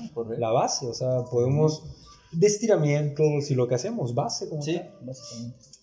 Así que vamos a ver cómo, cómo, cómo vienes. Te veo pasado mañana, 3 de la tarde, cabrón. Eso fue un jueves cuando me vio el sábado, te veo el sábado. Hay partido. El partido No es a las mames. 4, te veo a las 3 de la tarde. Vienes conmigo, vamos a ir viendo.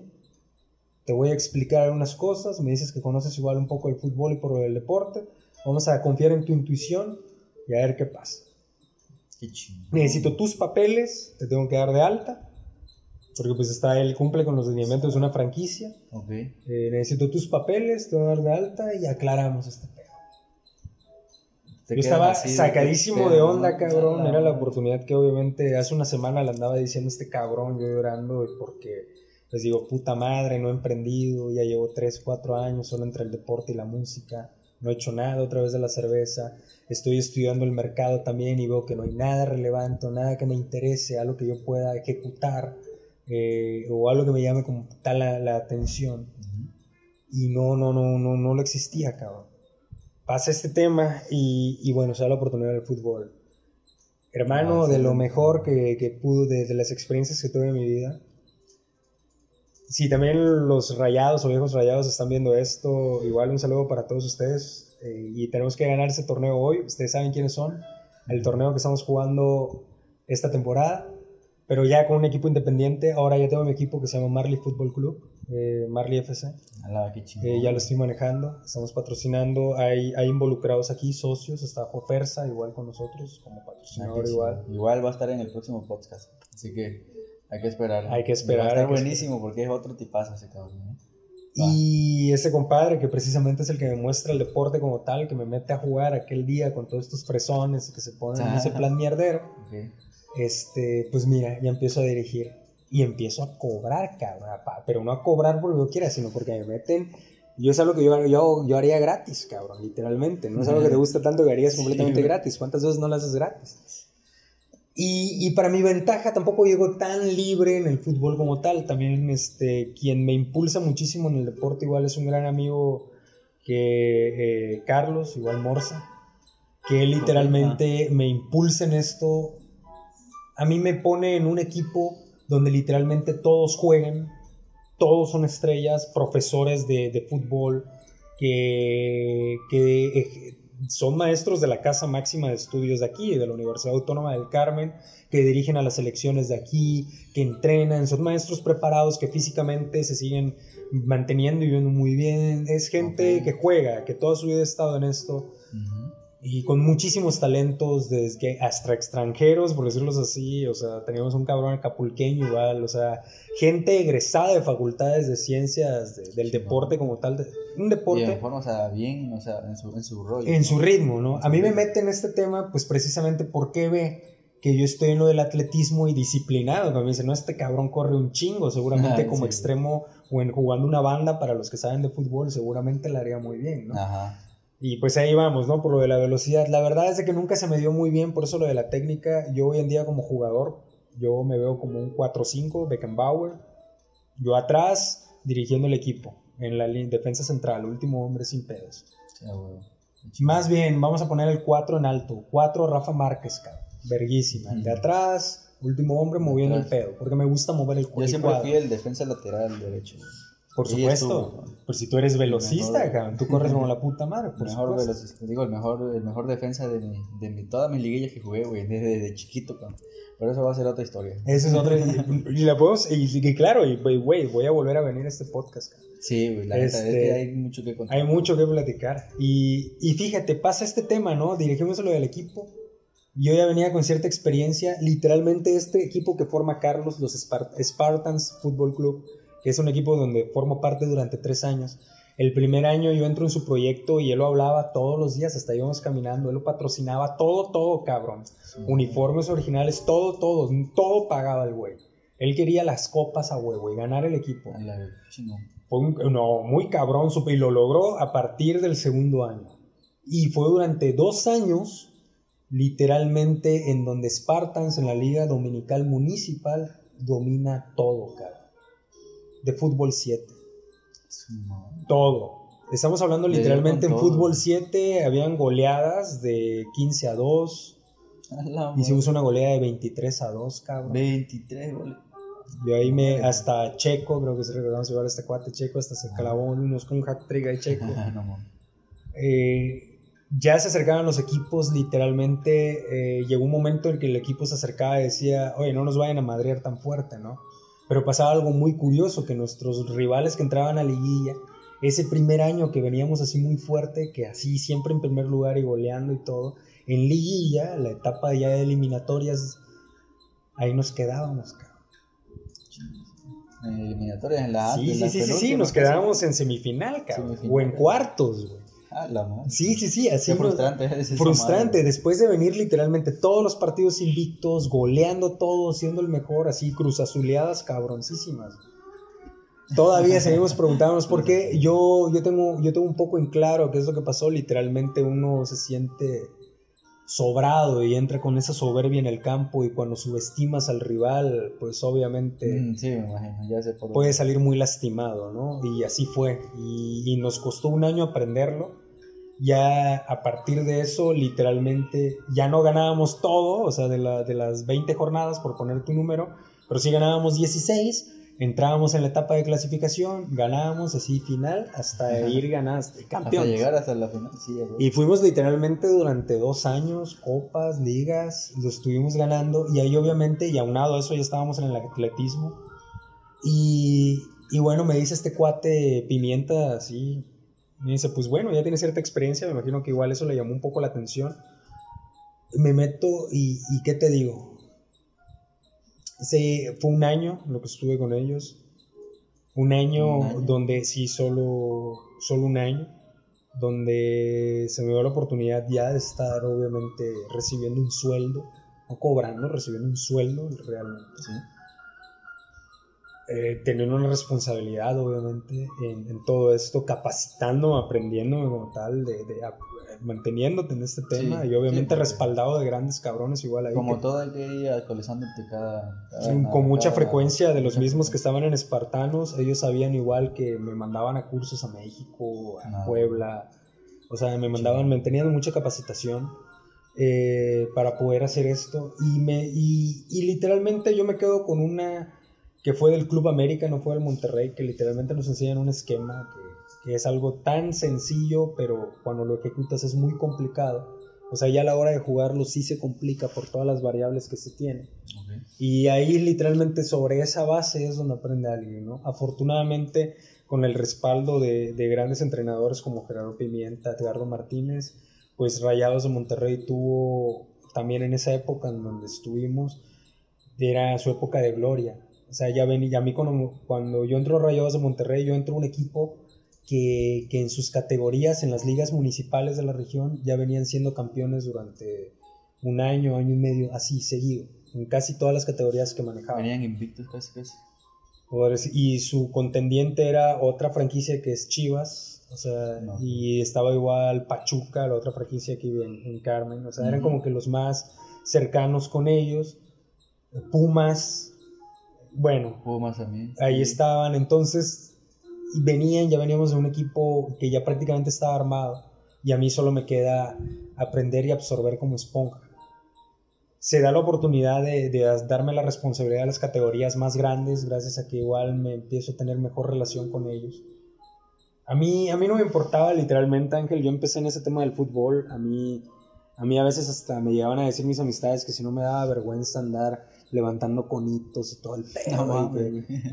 no mames, yo andaba Feo, escuchando y empapándome y viendo que literalmente cómo se ponían los chavos y todo. Y que poco a poco me empezaron a dejar más, a soltarme ya las responsabilidades. Cuando yo entré a trabajar fue con las categorías muy pequeñas como auxiliar de- del entrenador como tal. Ok. Y cuando se, empie- cuando se empieza a dar la oportunidad de ir creciendo un poco mejor, pues se da la oportunidad que ya me den la categoría que tiene problemas, la categoría 17 años. Ya, puro chavo. Claro, ¿no? Y te encaran, No, te encaran, por supuesto. Yo pues, te digo que eso fue... en equipo, güey. Te encaran. Un, un- un- cabrón de 17 años tiene la suficiente fuerza física como para romperte la madre. No sé si tenga la, Sí, la destreza mental para soportar la presión. Pero la tiene y te encaran. Y, te, y, y, y tú, ¿por qué dices esto? Y te encaran. La testosterona está a flor de loto. O sea, estamos, Sí, estamos saliendo de la adolescencia. Son fuertes. Les quitas la camisa y la mayoría están marcados. Sí, güey. O Así, sea, Los que hacen ejercicio, más o menos. y empiezas a manejar eso. Me imagino que en el grado profesional de, de los equipos de primera división es muy diferente, pues porque ya llegan en ahora, si son niños de escuelas riquitas que tienen para pagar la colegiatura en una escuela como Rayados de Monterrey, y vienen en carrazos y camionetonas. Ahora imagínate trabajar, pero con los que son los profesionales que, que llegan, pero esos Audis y son suyos y esas cosas. Sí. Debe ser unas divas más, pedo. más grande. Y bueno, trabajar con esto, cuando ya haces un equipo conforme a los entrenamientos y la vas, pues vas bien. Obviamente también te tienes que alinear a, a- a- a los parámetros de lo, de lo que quiera la administración, ¿no? Siempre estar como que coordinados en todos. Y en todos lados, ¿no? Y pues afortunadamente, mientras yo estuve también ahí, me toca igual formar parte de, de dos campeonatos que hace ahí rayados. El primero acompañando y el segundo prácticamente me lo dejan solo. Ajá. O sea, me, fue una etapa en donde el, el entrenador responsable de, de- de la, de la categoría que había problemas prefieren darle más apoyo en la categoría con más importancia que son los juveniles.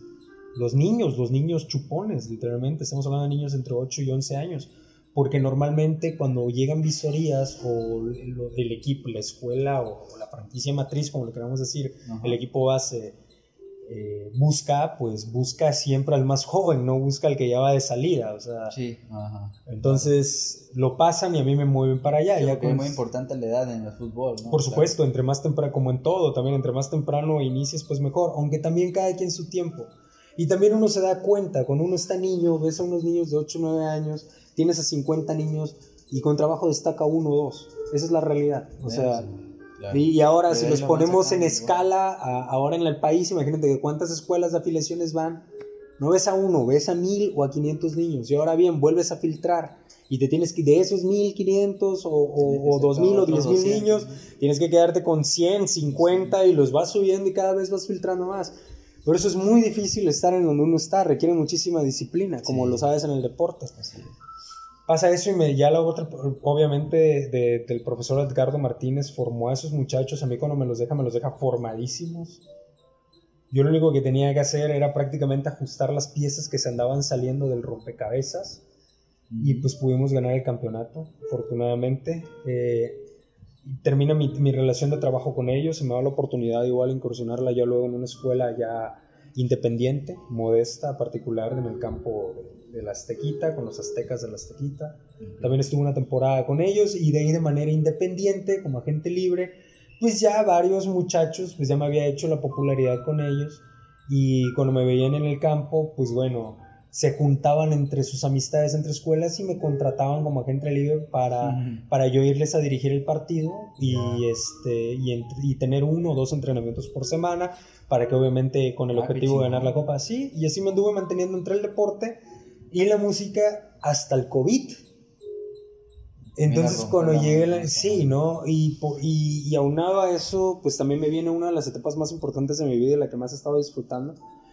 Eh, no sé cómo andamos de tiempo, pero prometo igual que sea... Ajá, un poco más corto, ¿no? O sea, no, no, no te extendas tanto. Sí, yo creo que porque eso hay que hacerlo como con otro podcast.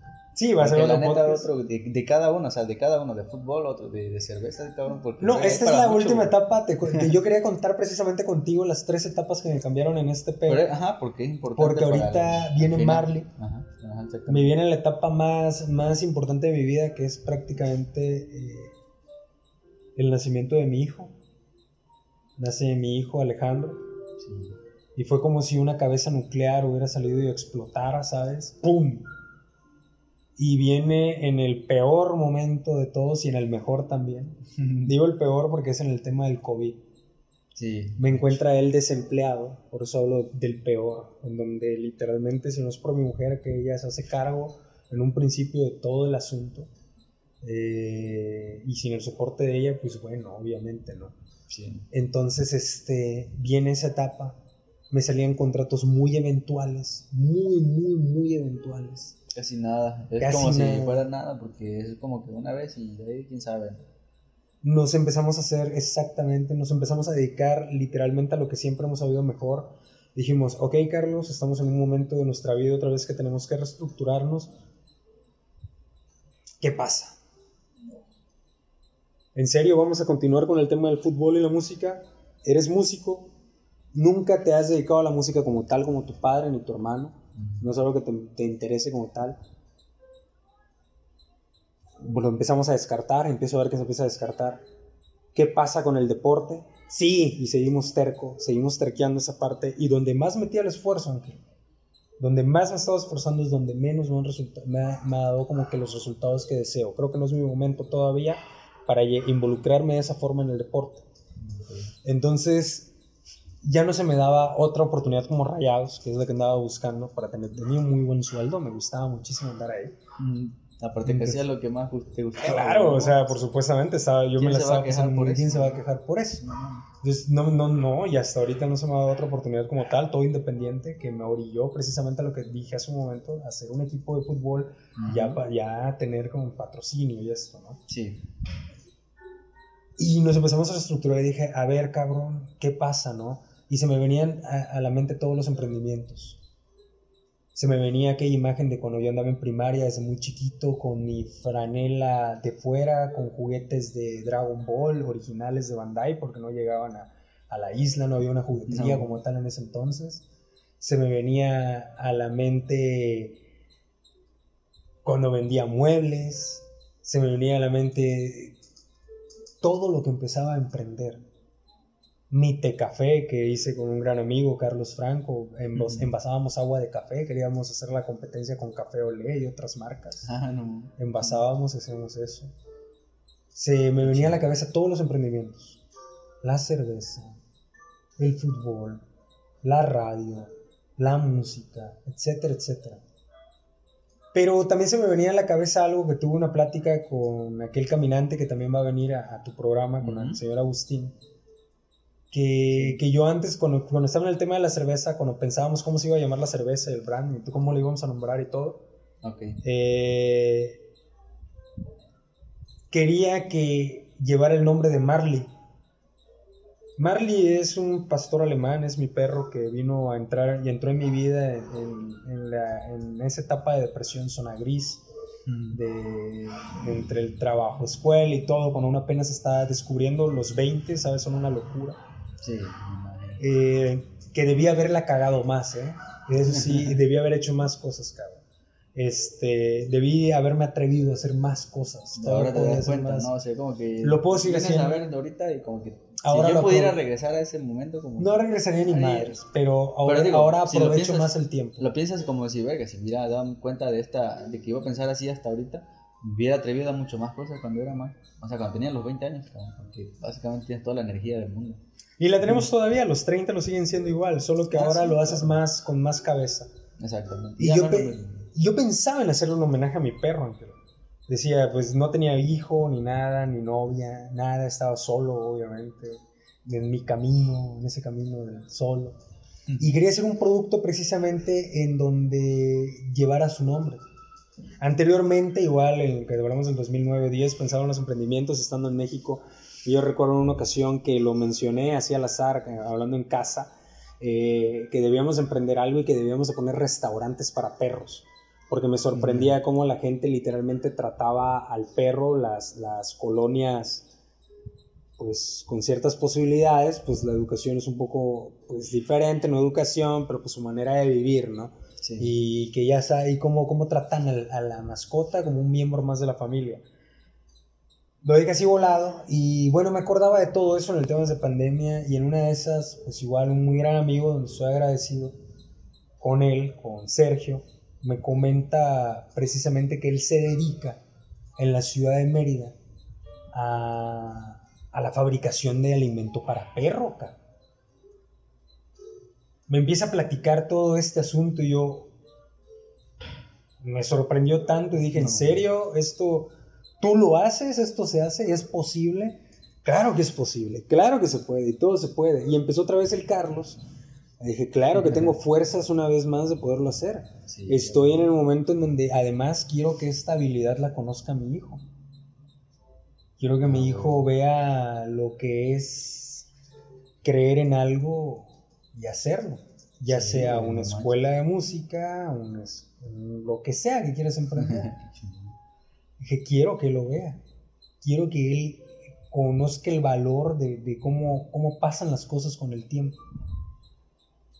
Que desde la foto 1, que estamos empezando con un pequeño congelador, una pequeña trituradora, un molino manual, cosas muy manuales. ¿Y cómo será en 10 años? ¿Cómo será en 5? ¿Cómo será él? ¿Cómo seremos nosotros? Si es que el negocio va a sobrevivir tanto. Sí. ¿Qué va a pasar? Antes de llegar a Marley Pet Food, todavía en el tema de, de pandemia, tuve que aprender otras habilidades. Me tuve que meter en el tema del streaming. Empecé a streamear Free Fire para poder estudiar cómo se manejaba las reacciones con el público y empezar a eso. Me fue muy bien cuando recién empezaba lo de Free Fire. En la localidad, eh, creo que nadie lo supo y nadie lo sabía, ya eran videos de, de 15 mil a 25 mil reproducciones. Ah, es que Me canso su- de eso, tuvo su punto, alcanzó a colarse conmigo eso. Antes de los streamers famosos como Donato y los que ya conocemos. Bueno, junto con ellos veo a Donato y precisamente es que me inspira, lo empiezo a hacer. Y digo, tengo el teléfono, lo puedo hacer, puedo jugar aquí desde el teléfono y grabarme, Sí, perfecto, ¿no? Entonces, ya sabes, bajaba la aplicación, etc. Entiendo cómo se empieza a manejar el tema del fanpage eh, por Facebook por ahí. Emprendo otro negocio, abro una tienda de ropa en línea, que también ahí me empezó a ir ciertamente bien. Eh, em- en- emprendo en el dropshipping. Para el que no sepa qué es el dropshipping, básicamente se trata de que tú me haces un pedido y vas, llega a la maquiladora más cercana, te lo maquilan ahí y te lo envían. Yo no tengo la Sí. maquiladora, yo solo soy un mediario más Así es. en punto, por, en resumidas cuentas. Invie- eh, emprendo en una tienda que se llama Duque. Duque, así como lo escuchas, D-U-Q-U-E, Duque. Ok. Y me empiezo a enfocar prácticamente en ropa para bebés, viendo por lo del niño, desde los mandilcitos, los baberillos, gorritas, toallas, como que accesorios. Ok. Sí, y sí, abro sí. lo más sencillo, abro Lo un- que más se utiliza, lo que más como que consumen gente, porque las toallitas, güey, la- las consumen siempre. Me meto en ese nicho. Ese nicho solo lo hice tres meses. Fue para finales del 2020. Lo abro como en septiembre más o menos. Y... Ajá, para estas fechas lo abro. Y en diciembre, a finales, a, a principios de enero, porque yo según yo creí que en diciembre me iban a comprar bastante, no fue así. De hecho fue en donde menos me fue bien. Me fue muy bien al principio, como que en septiembre. Ah, no. Pero no sé por qué, creo que la gente se enfoca más en otro tipo de, de- de consumo para regalarle al niño, me imagino que juguetes y más eso, es lo, Mm, es lo, es lo natural. Y digo, bueno, hasta aquí, ya entendí cómo, cómo, cómo manejar el PayPal, cómo manejar esto, y lo cierro. Aunado a eso, cuando yo te hablo de lo de Marley, te hablo en temas de pandemia, para estas fechas yo ya, yo ya estaba en capacitación, en cómo empezar y en, en prueba y, er- y en práctica, en prueba y error, antes de llevar el producto al mercado, a lanzarlo Sí. en a empezar a estudiar temas de refrigeración, productos perecederos, Lo que me comentaste un día. Sí, empaquetado, canales de distribución, salud canina, Leer sobre todo. en bacterias, cargas clavado. bacterianas, ciclo de vida de la comida, y empiezo a estudiar, empiezo a estudiar, empiezo a estudiar, empiezo a meterme en el tema, preguntando la misma duda que tenía, iba leyendo naturalmente, cuando empiezo a leer del bar casi nada entendía, así que como te lo dicen los maestros en la escuela, lo que no entiendas, literalmente ahí estás en Google y, y preguntan. Ujú, Sí. Y eso es lo que estaba haciendo. Y YouTube, cabrón. Fueron mis canales y literalmente ahí estudiando. Y me llamó mucho la atención cuando este cabrón me lo comparte. Empiezo literalmente a ahorrar, a ahorrar yo con el apoyo de mi familia. Les digo, señores, necesito su apoyo una vez más. Necesito emprender esto. Lo estoy estudiando, confían en mí. Este, este es un, esto es algo bueno. No lo sé, pero no, no me, eh, no sé cómo explicarlos. Yo solo pido que confíen en mí. Esto es algo bueno.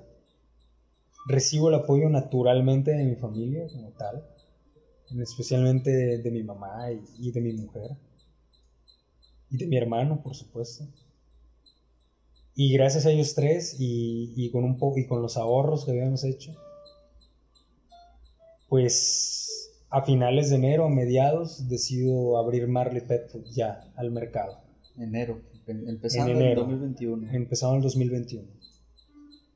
Creo que fue el 2020 muy complicado para todos. Yo sé que ese año para Semana Santa más o menos, que son fechas de abril, que fue cuando se dio lo del COVID, más o menos marzo, abril. Por ahí, sí, de hecho. Para Semana Santa, si bien lo recuerdo, que el mundo se paró, fue una noticia que a todos nos afectó. Sí. Se termina el trabajo en el tema deportivo y se termina el trabajo en el fútbol.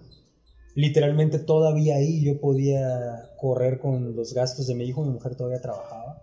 Entre los dos lo debíamos hacer y estábamos ahí juntos. Nos viene el tema de COVID y ni modo, si agarrarse donde todos podíamos, tuvimos que optar a regresar a casa de nuestros padres.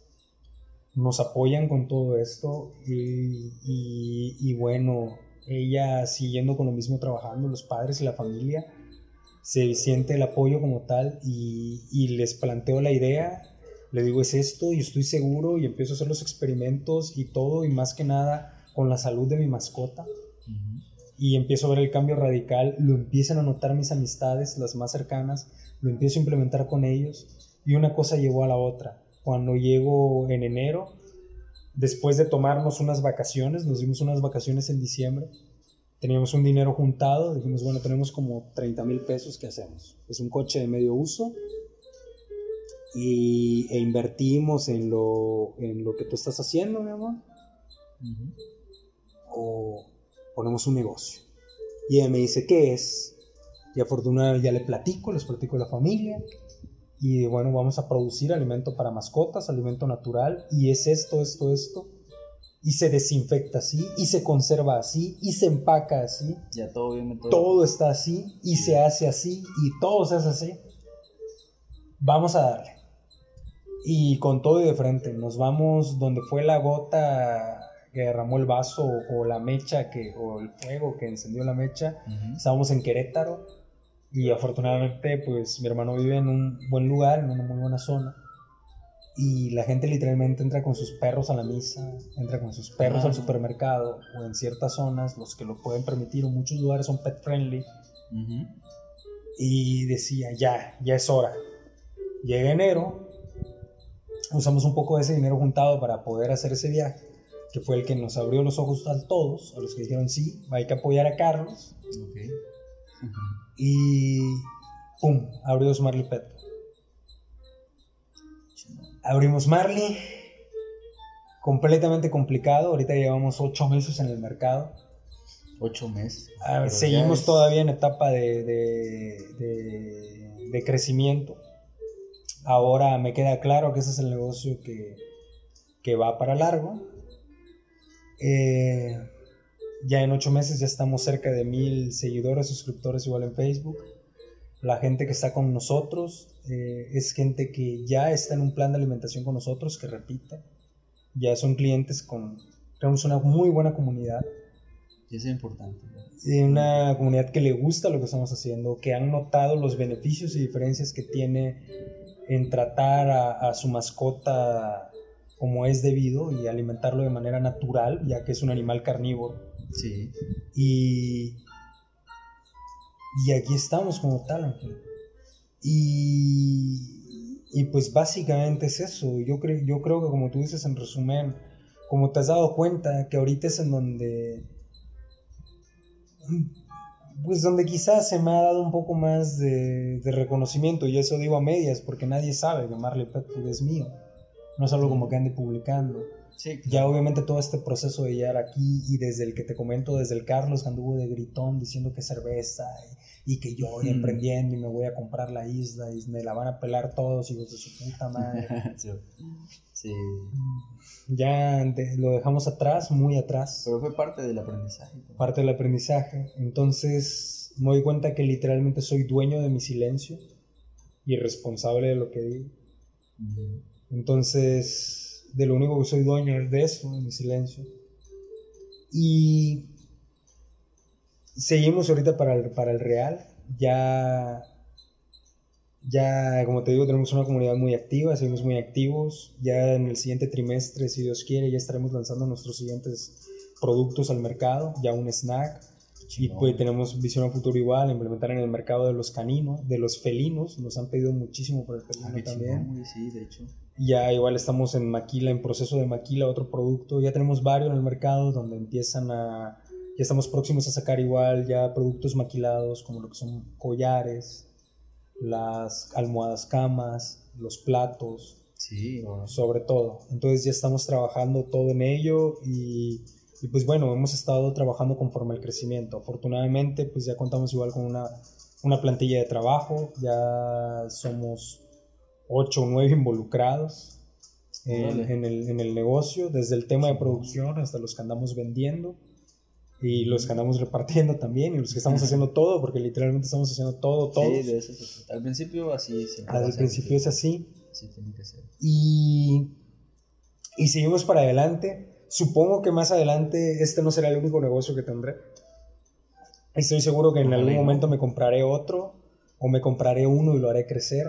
Como que también estoy consciente de que Marley este será el niño malo, el bebé malo que me ayude a, a, a llevar a cabo todos mis Pero el, demás sueños. consensi- el consentido también. Pero con sentido, por supuesto, claro. Y más que nada el homenaje por Marley Lo porque que quería. el hecho, por el, eh, fue, es- ha sido alguien que me ha ayudado desde que ha estado, afortunadamente sigue conmigo aquí, un perro de 10 años, que ha estado Sí. conmigo, ha vivido una década conmigo, una parte conmigo, que ha caminado conmigo toda la ciudad en donde he vivido, que, lo cono- que mi perro también es conocido por, por muchas de mis amistades, me, me vinculan con mi perro caminando en la calle Mm. este Berman y su perro, ¿me entiendes? Entonces, yo también por querer recordarla y como homenaje por todo lo que ella ha hecho por mí, yo quiero que todo el mundo conozca su nombre. Entonces, quiero llevar a Marley, no, en el logo es un danés y es un pastor alemán sable, pero la gente eligió un danés, eso ya fue por temas de marketing, pero netamente el nombre Marley como tal es por eso, por mi perro. Y el Sí. pet food, obviamente, pues es alimento para mascotas, ¿no? Que nos quedamos claro de que el alimento como mascotas, como sabíamos que en un futuro queríamos abarcar gatos y todo eso, la visión siempre no ha sido clara.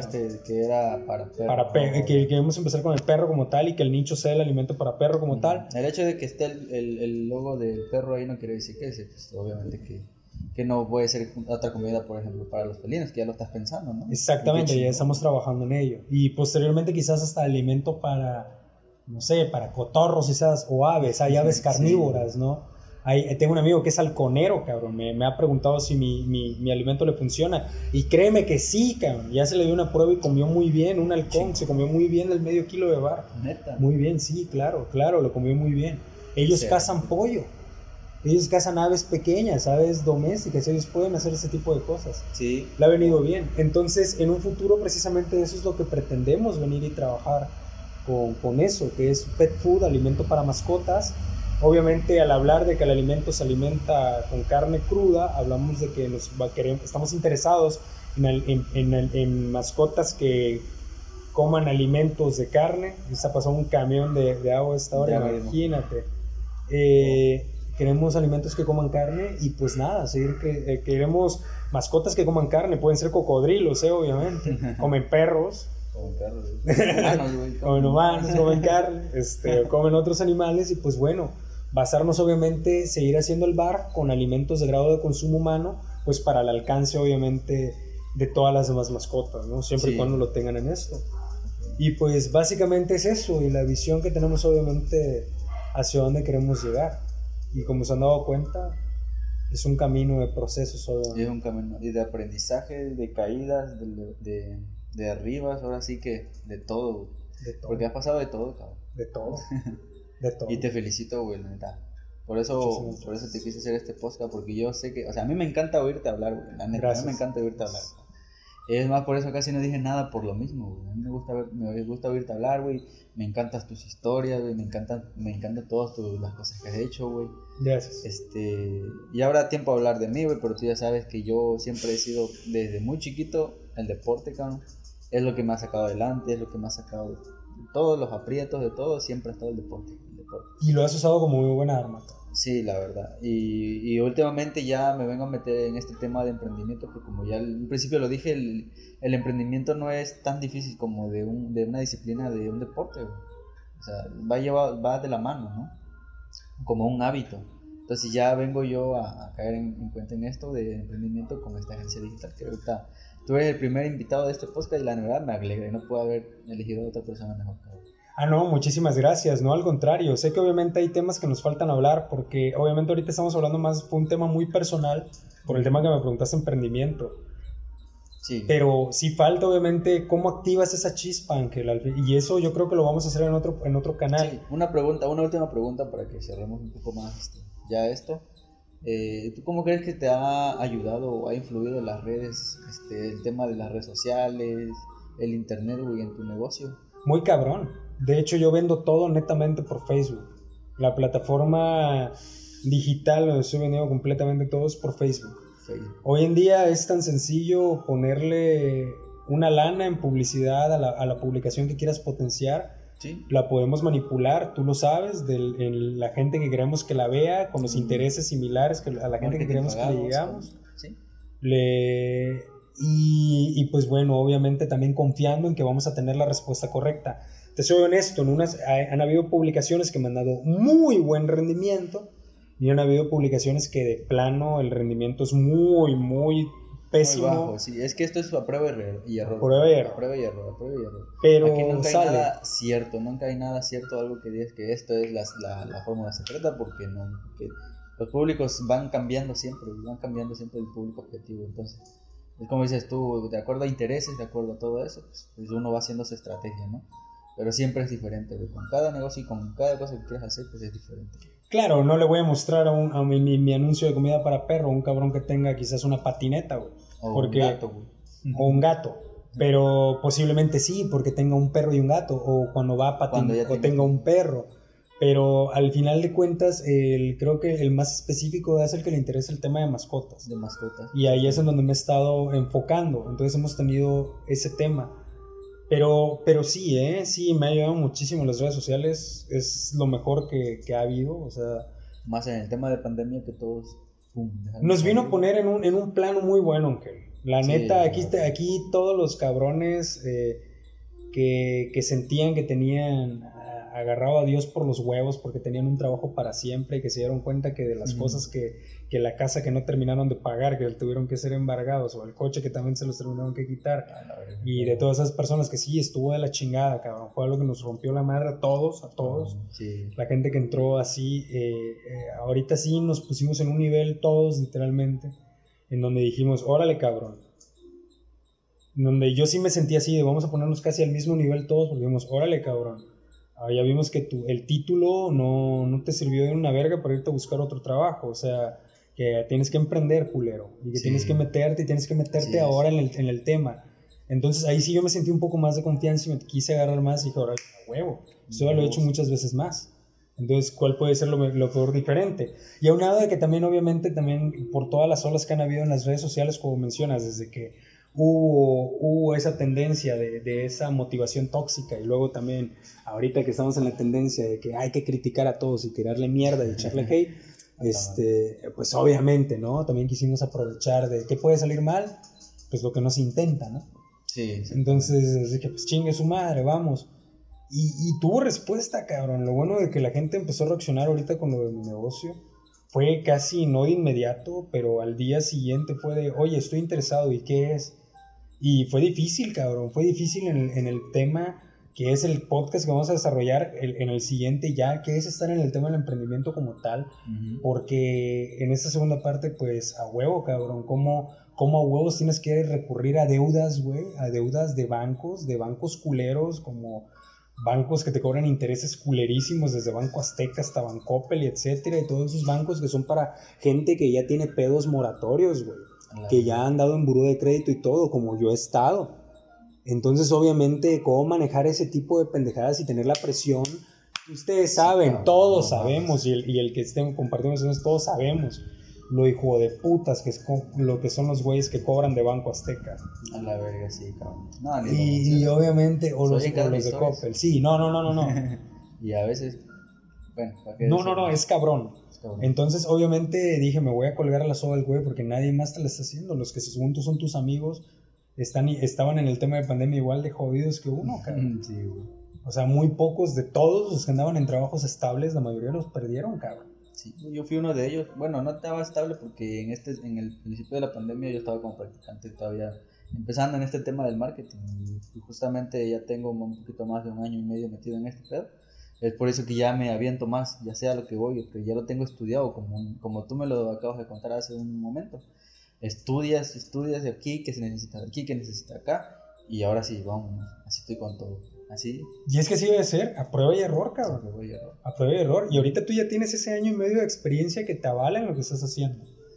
Ahora bien, ahorita que todos nos puso en este, en es- en este tema, la verdad sí, Sí, y hay que pues, rendirse de muchos huevos. Yo creo que, que sobre todo lo más importante en esto es ser paciente y persistente. Sí, sobre todo. Persistencia La constancia es clave, cabrón. es Constancia clave. es clave. En todo. cabrón. en todo. Y paciente. Y Porque en algún momento te debe llegar algo. Y si no, tienes que creer. Y aún así hay que ser optimistas de que literalmente, pues sí, o sea, lo que estás viviendo en este momento está pasando por ese algo que te lo va a decir en 3, 4 años. O en 10, güey. Es que hay que ser, hay que ser muy paciente. Hay que ser muy trabajar paciente. con la paciencia diariamente. No tus tiempos son los mismos del otro, cabrón. A todos nos hubiera gustado tener 14, 15 años y ser Justin Bieber hace unos 10 años, cabrón. Que al músico, porque también como músico, al que le duela es el cabrón que más cobra, cabrón, o el que más está generando billete. Sí, cabrón. O de los que más lo está haciendo. No es Metallica, no es Guns N' Roses, no son ni uno de esos güeyes. Y la música también en ese tema del emprendimiento fue muy cabrón, porque hoy nos enseñó el libre mercado algo en internet, cabrón. Que la gente elige lo que le gusta.